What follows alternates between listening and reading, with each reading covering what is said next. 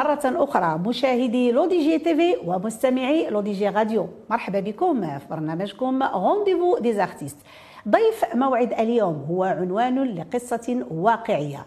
تروي حكاية الصبر التحدي مع الجد والاجتهاد حتى تحقيق المراد. بطلها فنان تسلق سلم التألق والنجاح بخطوات ثابتة. فأضحى نجما متكاملا يتلألأ في العلالي. إنه نجم المسرح السينما والتلفزيون على التوالي الفنان المتألق هشام الوالي. سي هشام مرحبا بك نهار كبير هذا نورتينا اليوم. شكرا لاله نعيمة. وقبل ما نبداو هي مناسبة كنعزك فيها في فقدان الأم العظيمة الله يرحمها الوالدة ديالك الله يرحمها والله يوسع عليها والله يجعلها من أهل الجنة. وهذه مناسبة نقول لك تحية لك. رغم الفترة القصيرة اللي توفات فيها وكنعرفوا الأم والمكانة ديالها إلى أنك بقيتي professionnel وحضرتي والابتسامة الدائمة هذا هو الإنسان المحترف. برافو عليك والله يرحمها. شكرا شكرا سي هشام بارك الله فيك. آه اللي كنعرفوا جميع أنه في شي مقابلة يعني ديال كرة القدم الفريق اللي كنكونوا جالسين وكنشجعوه آه بعض المرات كيتصاب اللاعب الرئيسي في ديك المقابلة في وسط المقابلة.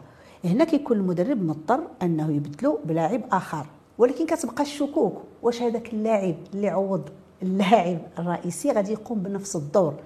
مي ملي كيجي هذاك اللاعب وكيلعب مزيان وكيسجل أهداف هنا كتولي هضرة أخرى.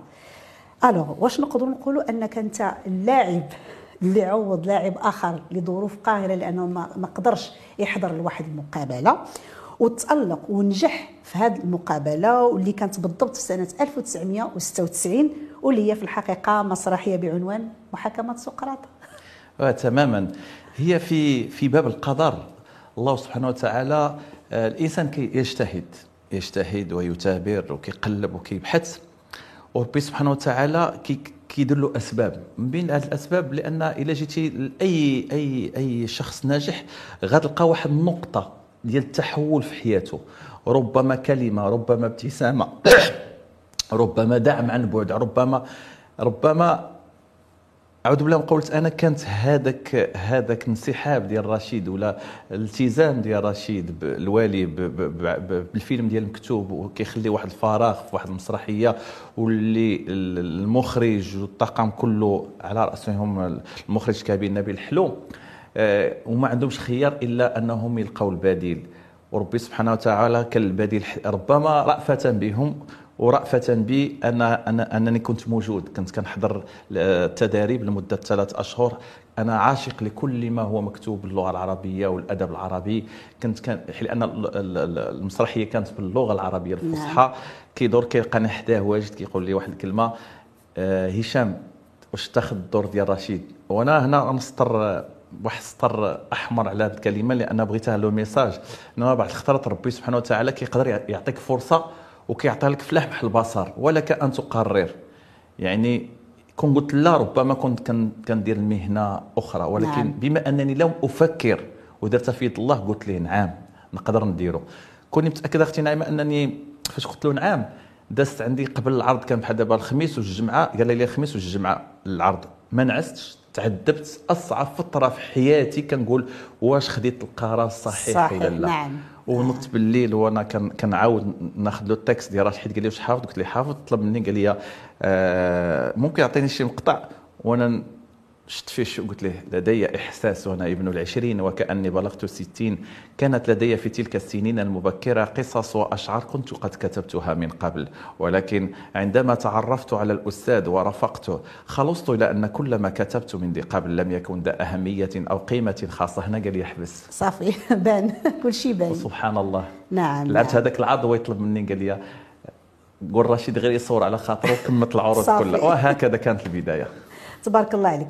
إذا نقدر نقولوا بأن مسرحية محاكمة سقراط اللي كانت في سنة 1996 كانت محاكمة لهشام الوالي فصدر الحكم النهائي على أن هشام فنان مبدع متألق يمتلك قدرات متميزة. واش نقدر نقولوا أن هذه هي الانطلاقة الفعلية في مجال التمثيل؟ هي جميل هذا الوصف الأخت نعيمة. هي محاكمة لإحاسيسي محاكمة لطموحاتي محاكمة لتطلعاتي. ربما كانت محاكمة وكانت عادلة.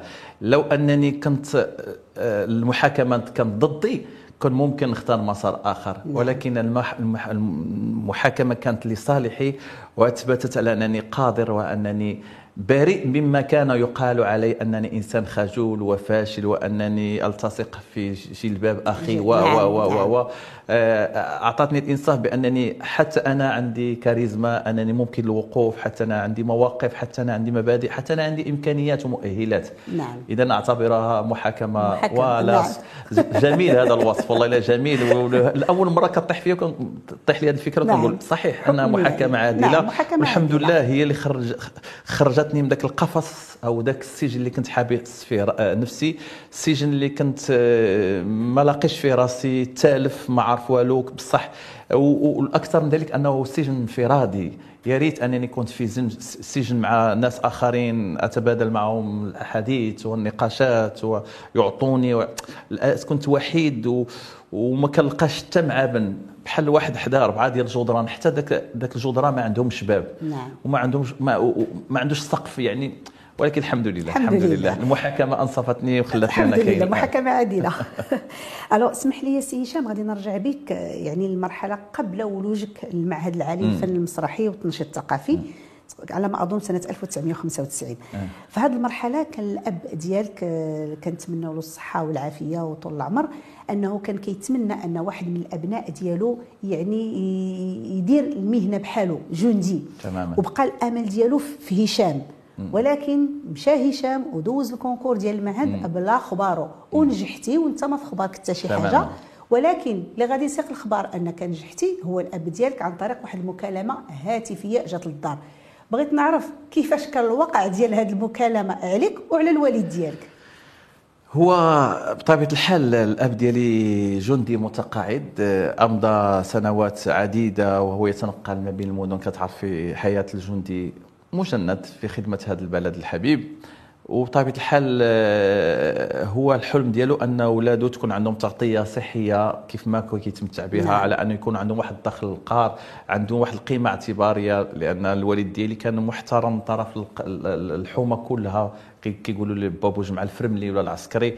كان بغى واحد من ولادو يحمل هذا المشعل هذا خصوصا أنه رغم أن الرتبة العسكرية ديالو كانت صغيرة ولكن كان يلقب بالجنرال. يعني كانوا يحترموا الكبار والصغار عنده مبادئ عنده أخلاق عنده عنده عنده عنده عنده حويجات إنسانية اللي يمكن ما عندش بزاف ديال. نعم. لذلك كان بغى الخلف.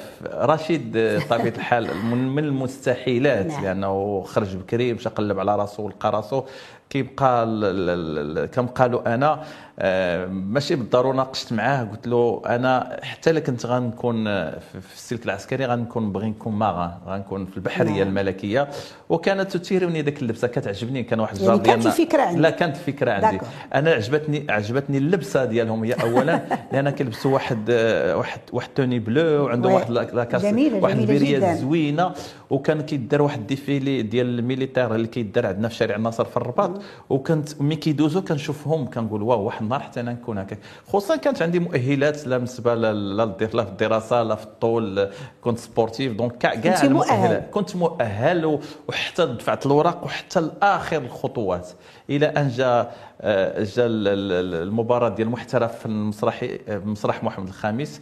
وكنت دفعت له ودوز ال concours. كتابي بلا خبر الوالد بلا خبر حتى شي واحد ما خبر رشيد ما خبر حتى شي واحد دوز الكتابي ونجحت فيه ودز الشفوي والشفوي طرا لي مشكل مع الأساتذة اللي كانوا en face ليا مع واحد من الأساتذة وخرجوني.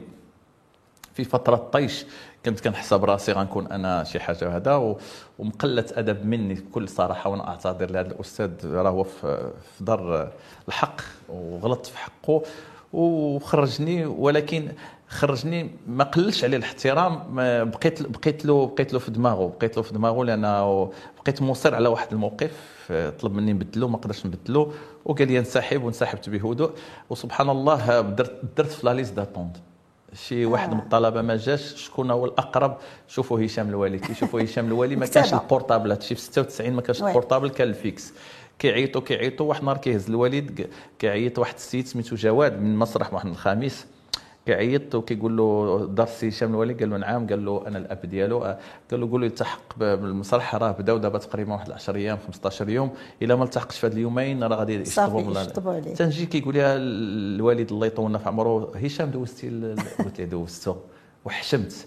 قلت له ولكن غادوزتو حيت حيت ربما بيد ما تبان شي فرصة ولا هذا ويقول شوف اولدي سير ما تعرف فين كاين الخير. وهذه هي الكلمة هذه هي المفتاح هذه الباب اللي تحلات لي نعم. والحمد لله اللي كملت الحمد لله الآن. الحمد لله.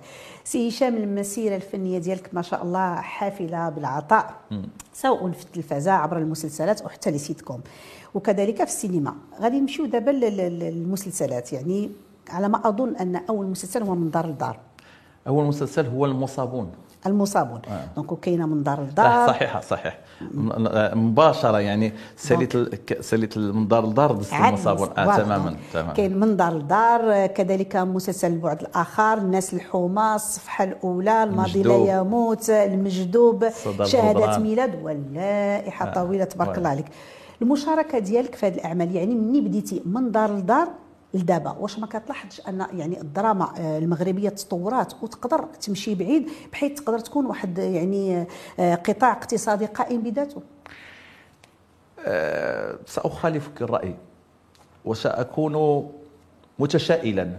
فيه الكثير من التفاؤل والقليل من التشاؤم. آه، مي كنهضر على منظر الدار مي كنهضر على المصابون المستضعفون المجدوب آه، صدى الجدران هادو هادو هادو مسلسلات كانوا داروا في التسعينات وفي نعم. الثمانينات. وحصل لي الشرف نشارك بزاف ديال الممثلين والمخرجين ولكن اللي كان فيهم جميل هو ذاك آه، الروح المغربية الإنسان المغربي الحياة المغربية البساطة المغربية العمق المغربي اللي في الإنسان المغربي.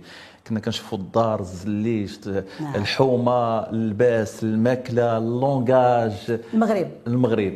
للأسف للأسف توجهنا بالخطأ. وأنا أكيد أنا على يقين أننا خاطئين لأن اللي فتح علينا أننا خصنا نتشبهوا بالدراما التركية ولا الخليجية ولا المصرية ولا ولا ولا ولا, ولا كنلقاو لا تشبعوا كان ما بقاش ما بقاش. ولينا إلا بغيتي المعيار ديال أي عمل ينجح ممثلة زوينة دايرة شي لعيبة ممثل يكون زوين وعينيه خضر طوموبيل زوينة لباس زوين فيلا زوينة ومشينا. مشينا للشكل وبدينا كنفقدوا العمق.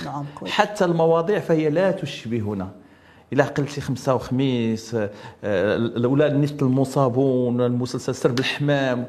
كنا كنشوف فيها راسنا مشاكلنا اليومية الآنية التي أعيشها أنا وأنت أي واحد كيلقى راسو في هذاك المسلسل. كيلقى راسو نعم. المواضيع غريبة عنا لا تشبهنا ولا تقص فينا أي شيء. وكأننا نشاهد ربما هي وصفه نجح نجحت منها الدراما آه، الخليجية والتركية والمصرية باش اكتسحت العالم. ولكن ولا أنا أنا على يقين على أن ماشي هذا هو الطريق الصحيح. الا بغينا نغزيو. بغينا نغزيو نبقى بالهوية ديالنا. نغمض لك عينك ولا نغمض لك ودنك وتشوف واحد المسلسل تقول هذا مغربي. كما كنشوفوا مسلسل كيتسوق بالعكس كتسوق تتسوق كنشوفوا يكون الصوت ما كاينش في التلفازة وكنقولوا هذا مسلسل تركي وهذا مصري وهذا خليجي. علاش ما نقولوش حتى حنا؟ حنا بدينا كنتلفوا خصنا نلقاو راسنا. بصح ولا عندنا الكم ولينا كنوصلوا ل 12 مسلسل في السنة هذا شيء جيد. ملي كنقولوا 12 غتلقى على الأقل واحد أربعة ولا خمسة في واحد المستوى. ولكن واش يمكن يسوق لنا كصورة. نعم. في الوقيته اللي كانت اللي كان كورونا وكاع القطاعات كلها ميتة كانت الدراما التلفزيونيه في الدول اللي فهمت بلي أن الدراما ولا التلفزيون ولا السينما هي صناعة كانت كتدخل العملة الصعبة. حنا ما قدرناش نسوقوا الأعمال ديالنا غير في الداخل ديالنا ما قدرناش نسوقوا حتى البلدان القريبة. خصنا نفكروا بعدك نخلقوا سوق ويثيقوا في المنتوج ديالنا. ونعطيو الهوية ديالنا لأنها غنية بالتاريخ ديالها بالحضارة ديالها باللباس ديالها بالأكل ديالها بالكلمات ديالها. حنا راه كاين ناس كيموتوا على الدارجة ديالنا. كيحماقوا أن يشوفونا كنهضروا عندنا موسيقى عندنا و و خصنا نعرفوا نسوقوها كيفاش نسوقوها وفي الوقت المناسب باش نسوقها. اذا أنا أخاف على الدراما المغربية أنها تنحى إلى منحى آخر منحى تشبه درامات أخرى. غنبقى نقولوا واحد القيته كتبعد على الواقع ديالنا. غنبدا نقولوا أين نحن؟ نتمنى ما نوصلوش. نتمنى أن في أقرب وقت نتداركوا ونديروا دراما مغربية 100% خصوصا ان أن الدراما ديالنا لحد الآن ما كتسوقش. ما كت حتى شي قناة ما كتشري شي عمل. علاش غادي علاش ما نخليوهاش؟ لاننا لأن المنتج كيبقى داخلي داخلي. والمشاهد كيبقى داخلي داخلي. علاش ما نعطيوش واحد واحد واحد الدراما اللي تكون قريبة ليه ويشوفها؟ نشوفها أنا والاب ديالي des messages, des messages, oui. لوليداتنا ولكل شيء. ولو ما يكونوش des messages يكون تكون هي المتعه لأن أصلا السينما والدراما والمسرح متعة وفرجة. ممكن تفرج في عمل ماشي بالضرورة تكون منه رسالة نعم. ولكن ممكن ندوز واحد نص ساعة نضحك ونفوج على راسي ومن بعد إلا كانت استفادة علاش لا؟ لأن باش ما نربطوش أن خص يكون un message خص تكون استفادة. شتي غير خرجت منك ابتسامه وبينت لك السي نعم. راني استفد. راني نعم، كيضحك نعم. الإنسان. شحال من عضلة في le corps ديالو كتحرك؟ نعم. هذه أصلا استفادة صحية. ناهيك على الاستفادات الأخرى. تحليل جميل. نمشيو دابا سي هشام للسينما. آه، يعني عندك مشاركات جد محترمة. كانت أجنحة منكسرة الحي الخلفي Beach Boys أرض الجموع آه. ظلال الموت حفيد الحاج المسيرة الخضراء نوح لا يعرف العوم رضاة الوالدين خفه الرجل الشعبي الدار المشروكه وزيد وزيد. ما شاء الله عليك. اديتي أدوار كثيرة وشخصيات يعني vraiment شخصيات متنوعة جدا. ولكن الجميل واللي كنلقاو يعني في في الكلام في الحوار ديالك دائما ما كنلقاوش عند هشام ذاك الكلام القاصح. باغ كونتخ بعض المرات في السينما كتكون الهضرة شوية كيف آه. نقولوا بين قوسين خاسرة. واش هشام دائما حتى في السينما يعني كيبغي يحافظ على ذاك الفنان المحافظ؟ وما كتبغيش تقلب على البوز. هو هو باش ما نقلقش آه، أصدقائي اللي يمكن كيديروا أعمال اللي يكون فيهم آه، لقطات ما ولا كيف ما كان الحال المهم حنا ما ندخلوش في التفاصيل كنحترم الجميع ه- أنا هكذا كنقول أول جمهور ديالي هو الوالد ديالي الوالده الله يطول نعم. في عمرهم عندي البنت. ديالي والزوجة ديالي والناس اللي كيعرفوني أناقش دائما مع ال- مع المخرج علاش هذه اللقطه غتكون وكيفاش غتكون وقتاش غتكون وشنو المغزى منها؟ إلا كانت منها شي إفادة يمكن تناقش إلا ما كانت والو غير نقول باش نخص الهضرة ماشي هكا. أنا ما درتش. الفن بحال هكا. درت, درت, درت الفن باش ندير شي حاجة زوينة باش نخلي شي حاجة زوينة باش نوصل شي حاجة زوينة. كما قلت لك ماشي بالضرورة رسالة ولو غير ابتسامة. ابتسامة نعم. لذلك أصر دائما على أنني أنتقي آه، نعم. أنقح كلماتي حتى لو كنت أنا في أجنحة المنكسره راه كنت كنت شمكاك عايش في الزنقة. وما كانش كيقول حتى كلمة واحدة خايبة. في الحي الخلفي راه كنت سارق أنا ورفيق بوكر كنسرقوا آه، بالسكوتر ما قلت حتى كلمة خايبة. في, بزاف الأعمال اللي كنت سارق وكنت. أصدق- أصدقاء من كندا كنت آه، يعني مدمن على المخدرات وما قلت حتى كلمة خايبة. أنا كان آمن باللي أن الفن هو إيحاءات. الفن هذا هو الفن. يا كيف يمكننا أن نحول القبح إلى جمال؟ ممكن حاشاك نصور لك في, في, في مطرح النفايات ولكن يمكن نصوروا واحد الجمالية وأنت تشوفه في الخلفية ويبان لك بحال طابلو. هذا الشيء علاش دار الفن؟ وهذا الشيء اللي كان آمن به أنا. ممكن نوصل الرساله حتى حتى نقول لك واحد le message قالوا لي الوالد ديالي هو ما قاريش ما عمري غنساه. داز واحد النهار واحد الفيلم ديالي كنت كنكمي فيه بزاف وعارفني ما كنكميش؟ ويقول لي كنهضروا قلت له كي جاك الحاج هذا ويقول لي هو زوين ولكن قال لي كوني تحيد عليك ذاك الكارو هو قالها بواحد الفترة ومن بعد جلست مع راسي وقلت بصح أنا اللي كنت كان كيعجبني نلعب بالكارو ومن بعد قلت وهو شرح لي. قال لي كاين وليدات ولدي وليدات صغار كيتعلموا كيفاش يقبطوا الكارو وكذا لا voilà آه، هما exactement. ولقيت عنده الحق. دابا وليت مصر كم- ملي كيكون عندي عمل فيه مثلا السجاير هذا كنقول للمخرج واش كاين؟ واش واش غتنفع الشخص- الشخصية؟ واش عنده علاقة؟ كان عندي مسلسل فيه 60 حلقة وكان عندي دور ديال واحد كيفكر وديما الكارو الكارو. واقترحت على المخرج قلت له ممكن نفكر يكفي أنني نحط يدي هنا ونسرح بلا ما نكون هاز نعطيك. واحد le jeu intérieur تحس بيا ماشي بالضرورة نهز الكارو اللي غيعذبني أنا وأنا غي في السفل ديالي ال- ويشوفني واحد. غيشوفها واحد آخر، وي. ولكن إلا كان عنده بصح خصو هذا علاش لا؟ فهمتي؟ هذا هو هذا هنا كنرجعوا للمسألة ديال الاختيار للاشياء أنا الحمد لله مخير في اختيار أدواري وحواراتي اللهم لك الحمد. تبارك الله عليك. آه، سي هشام آه، طبعا المسار الفني ديالك حافل بالعطاء والتميز لكن البعض كيعتقدوا أن آه، يعني آه، ممارسة التمثيل سواء في التلفزه أو آه، يعني أو السينما أو التلفزيون هو ميدان مفروش يعني بالورود ويرحب بالجميع. والحقيقة أنه ميدان كفاح آه، صبر تضحية نكره للذات وزيد وزيد. وخصوصا في بداية الطريق اللي كتكون مفروشة بالأشواك عوض الورود. واش هشام الوالي الطريق ديالك كانت مفروشة بال- بالأشواك ولا بالورود؟ وطريق الفن عمره ما كان بالورود. حتى وأنت في السجاد الأحمر ربما راك تمشي على جمر لونه أحمر لأنه مي كت عفوا مي كتكون في الميدان الفني فأنك عرضة الانتقادات عرضة ديال أن كل شيء كل قاضي والجلاد عرضة لأنك يمكن تسمع آه، شي شي شي نعوت اللي تقيسك أنت وتقيس العائلة ديالك. لا لشيء لأن دابا ولا كل شيء عنده portable كل شيء ولا صحفي كل شيء نعم. ولا ناقد كل شيء كل شيء ولا القاضي كل شيء ولا الجلاد.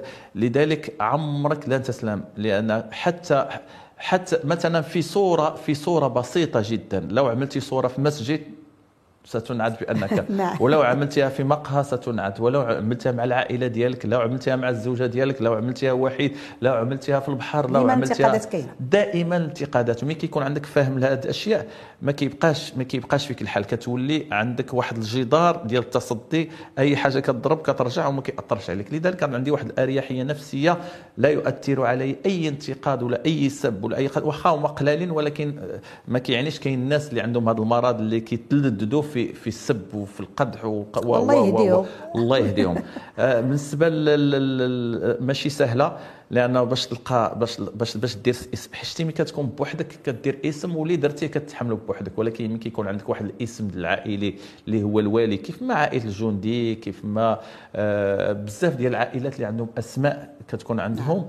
الأجيال ولا وليداتهم كيكون عندهم جوج جوج جوج حملان. هو أن الحمل الأول أنه كيفاش يلقى راسو والحمل الثاني كيفاش يحافظ, يحافظ على ذاك الاسم, نعم. ويخليه في القمة كما اللي السابقين خلاو حيت انت خلف. دونك كتولي تصارح في الواجهات في الواجهات. ثاني شيء أنك كتكون دائما المقارنة. مي كتكون بوحدك كتفرض بوحدك كدير كتبدا تلعب لي غول اللي كيناسبوك اللي قرابين لك. بالعكس كتبقى دائما تقارن برشيد واش بحاله كاين شبه لا هو أحسن منه لا هو أضعف منه هو أكثر موهبة منه هو زوين عليه هو دخل بكذا هو لاصق في خوه. وحنا شوف حنا بنادم تعيا ما تقول أنا نصبر نصبر نصبر نصبر واحد الوقيتة كتعيا. نعم. كتعيا وكت كت هي ما تحطش السلاح كيف ما درت أنا في البدايات ديالي عندما نفس الconc- فاش دوزت ال concours وبديت البدايات من دار لدار المصابون مولات الشربيل كنت دائما أنعت حق خو حق كذا حق واحد الوقيتة عييت واضطريت نبدل الاسم ديالي. الوقيتة اللي درت هشام هشام. كنفرض على الناس راه كاين هشام. ما بدلتش الكنية ما درتش هشام X ولا هذا خليت هشام هشام. كنفرض الناس راه كاين واحد السيد سميتو هشام. attention راه هشام. الحمد لله حتى لواحد ست سنوات ولا سبع سنوات عاد بديت كنرجع الوالي راه الأجنحة منكسره ومن دار لدار. واصدقاء من كندا والبعض الآخر إلى شتي ال générique كلهم كلهم طالعين بهشام هشام. نعم. لذلك اللي بغيت ننصح الناس اللي يمكن كيكونوا في نفس الوضعية ديالي وأنا كنت كنتكلم مع بزاف الناس أصدقاء منهم المهدي فلان ومنهم فاطمة الزهراء أحرار ومنهم بزاف من منهم خالد ديدان الناس اللي كانوا آه، الإخوان ديال الفنانين المعروفين. للأسف كاين اللي لاشا واحد السلاح كنت دائما في ما لي فرصة نتلاقى مع شي حد كنقول له لا هذاك هذاك هذاك هذاك الشيء خليه هذا الشيء اللي كيجي هذه الأشياء كلها خليها حافز حيت تكون حيت بصح إلا حطيتي السلاح راه عمرك ما تطفرها في حاجة واحدة أخرى. حيت عالمك درتي واحد الحاجة كتبغيها أنت.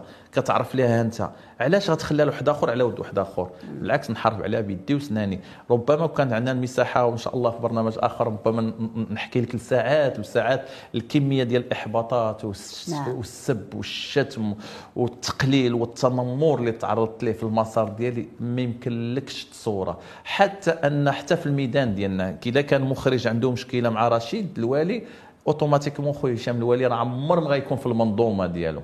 عطيتك منتج عنده مشكلة مع رشيد الوالي. يعني حتى بعض الخطرات. حسابات آه. حسابات ربما هي عن سوء فهم ولا غير توصل الهضرة ولا هذا. وأنت كتمشي في الرجلين وأنت كتضيع وانت ولكن هذا الشيء عمر عمر ما خلاني نرجع اللور بصح يمكن كندير pause واحد الوقيته يمكن كنسد على راسي يمكن كي كدير قراءة. كندير قراءة. آه وبواحد التاني بواحد الرويه بواحد الفهم جيد. وتنقول نو. ما عندها حتى معنى شحال وانت كتقاتل انت انت حط حط يديك وسنانك ورجليك وظفارك في هذا الميدان وتفرض وتقاتل وتخدم فابور وهذا ما خلصكش وهذا ما عطاكش وهذا قلل منك وهذا بغى يحتقرك وانت ك... وهاطي ظهرك في الآخر تجي طلاشي لا لا لا حتى شي واحد. وتنقول نكمل ونوض وتكون وتكون, وتكون وبجميع الوسائل. مثلا مؤخرا عندما فاش قللت ظروف ظروف الشغل وجا جيل اخر ديال اليوتيوب ولا هما. هذا وليت كنبحث على راسي كنكتب سيناريو صورت مشيت درت l'assistanat, stagiaire, deuxième assistant, premier assistant réalisateur درت فيلم للقناه الجزيرة حليم مخرج بدون هوية درت أفلام درت مركز السينما أنا دائما في الإبداع ودائما في ال domaine ديالي. ولكن أبحث لنفسي عن فرص لأشتغل ونخرج هذاك الشيء اللي كنحس به هنا اللي في قلبي وأحاسيسي ودواخلي كنخرجه بشتى الطرق سواء كسيناريست ولا كممثل ولا كمخرج مخرج. نسميوها كمبدع كيحس بشي حاجة ويبغي يقتسمها مع هذا العالم مع هاد الناس اللي في هذا العالم اللي حايطين به المهم ما تحطش السلاح لأنك. ابن الجندي ما تخاف ابن الجنرال جنرال على ذكر الإخراج اللي عرفت هو أنك في العمل الأول ديالك اللي تبارك الله عليك راه دخلتي الإخراج من الباب الواسع ديالو آه. خسرتي فلوس من عندك لدرجة أنك بعتي السيارة ديالك. تماماً. ولكن آه، باش درتي العمل وخرج للوجود ما لقيتيش فين تعرضه و هو ما كانش عندي الصدمة ما كانش عندي الصدمة حيت قبل ما تنديروا أي حاجة كنفكروا في العواقب ديالها. آه، كان يستهويني أنا دائما الإخراج ودائما آه، ملي كنكون كممثل كنشوف المخرج كي كيتعامل كيفاش كي كي- كي gérer ال plateau ديالو كيفاش la direction d'acteurs ونفاجئك من 2002 وأنا كندير لاسيستانا يعني ممثل وكندير مساعد مخرج نعم. آه، متدرب وكدوز واحد واحد العدد ديال الأفلام وكتدفع المركز السينمائي وكيعطيك دوزيام أسيستون مدر... آه، مساعد مخرج ثاني. وكدوز واحد العدد الأفلام يعني سنوات واحد 14 ولا 16 سنه وأنا أتدرب وحتى شي واحد ما كيعرفش باش الناس ما, كي... ما... ما يقولوش طاح عليه السقف راه نقول لك جميع المخرجين المغاربة خدمت تقريبا خدمت معهم كم... ك... ك... ك... كمساعد من هشام الجباري آه، غزلان آسف نور الدين دوكنا آه، أي اسم نقول لك راني نعم. محمد الكغاط رشيد الوالي. كلهم كلهم خدمت في لي بلاطو ديالهم على أساس واحد النهار يكون عندي واحد الباجاج يكون عندي نكون خطر ونكون عندي واحد النضج. راسك. كنكون راسي نعم. براسي نهار اللي تحت لي الفرصة حتى واحد ما يعطيك الفرصة حتى شي واحد إلا ما نطيش انت وقلبتي عليها أه، بصح باش بغيت ندير العمل الأول ديالي ب- لأنني باش نكتب السيناريو ويكون عندي ال repérage و tournage والمونتاج والميكساج ونسوق الفيلم واحد تسع شهور ولا 10 شهور وانت كدير هذا الشيء وانت وعائلتك عايشة عايشة بهذا الميدان هذا عايشة بالمداخل هذا الميدان. donc كتحبس حياتي باش نساير حياتي بعت السيارة ديالي. وبعتها بواحد الثمن. بعتها بواحد الثمن بسيط تقريبا واحد 40% من الثمن اللي تستحقه لأنني كان خص خصني نبيعها باش نكمل العمل. ديالي. وأنا واحد الإنسان اللي ما كيتسلفش وما كان الحمد لله الكفاف والعفاف ما عندناش وما خصناش. بخير مع. راسي وما نطلب لحد والله إلا بعت السيارة ديالي باش كملت العمل ديالي. والحمد لله خدا جوائز partout. كنت كنسوق راسي داز مركز سينمائي تقبل وداز مهرجان طنجة. خدا جائزة في وجده خدا الجائزة الكبرى في مهرجان في الدار البيضاء. كذلك العمل الثاني ديالي ما مشيتش طلبت من من المركز السينمائي ولا كان نوض كان بحث هذا يعطيني هذا وهذا نخدم عند هذا ونجمع فيما يجيني شي مدخول ناخذ منه واحد 10% كنقول هذه إن شاء الله باش هذا حتى تنجمع واحد لاصون وكنقول دابا نتوكل على الله. كنكتب السيناريو كنوض نخرج للتيران ونصورو ونقاد الفيلم بالعملية كلها متعبة مكلفة ويبقى عندي فيلم ونوض نسوق. حيت حيت غنكون مخطئ إلا كنظن أنني غنصيب واحد العمل واحد آخر غيتبناه. لا إلا نعم. ما تبنيتيش أنت وأمنتي به أنت ونوضتي أنت وقلبتي فين تسوق والله ما تسنى شي واحد. نعم. وهكذا وغنبقى دائما في اللي قناة الجزيرة كنت دفعت مشروع ما بين 58 مشروع والحمد لله الوحيد اللي تقبل في 8 في العالم العربي ودرت عام وهضرت واللي جميل هو أنني كنت مصر على أنني نهضر على المبدع المغربي حيت العمل اسمه مخرجون مبدعون بدون هوية.